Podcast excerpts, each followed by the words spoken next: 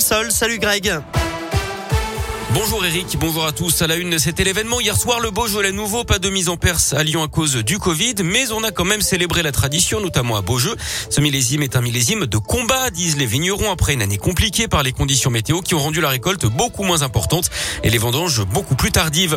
Les Dalton, prêts à enterrer la hache de guerre dont le progrès, l'un des membres du collectif lyonnais connu pour ses rodéos et ses actions à la prison de Lyon-Corba récemment, explique que le groupe est prêt à rencontrer le maire de Lyon, Grégory Doucet, à visage découvert et même à s'excuser si les problématiques de leur quartier sont prises en compte.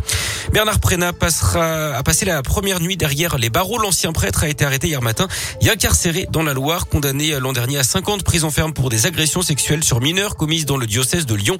Il avait évité jusque-là l'incarcération pour des raisons de santé, mais la dernière expertise médicale a conclu que son état de santé n'était donc pas incompatible avec une détention. La grève se poursuit sur le réseau TCL aujourd'hui, quatrième jour de mobilisation pour les conducteurs de bus. Plusieurs lignes sont impactées, notamment des lignes de transport scolaire. En foot, ce coup de tonnerre, Juninho serait sur le départ. Le directeur sportif de l'OL l'a dit hier. J'espère bien finir la saison et à la fin, normalement, ce sera terminé, a expliqué le Brésilien. Il parle d'usure mentale et n'exclut pas d'entamer une carrière d'entraîneur.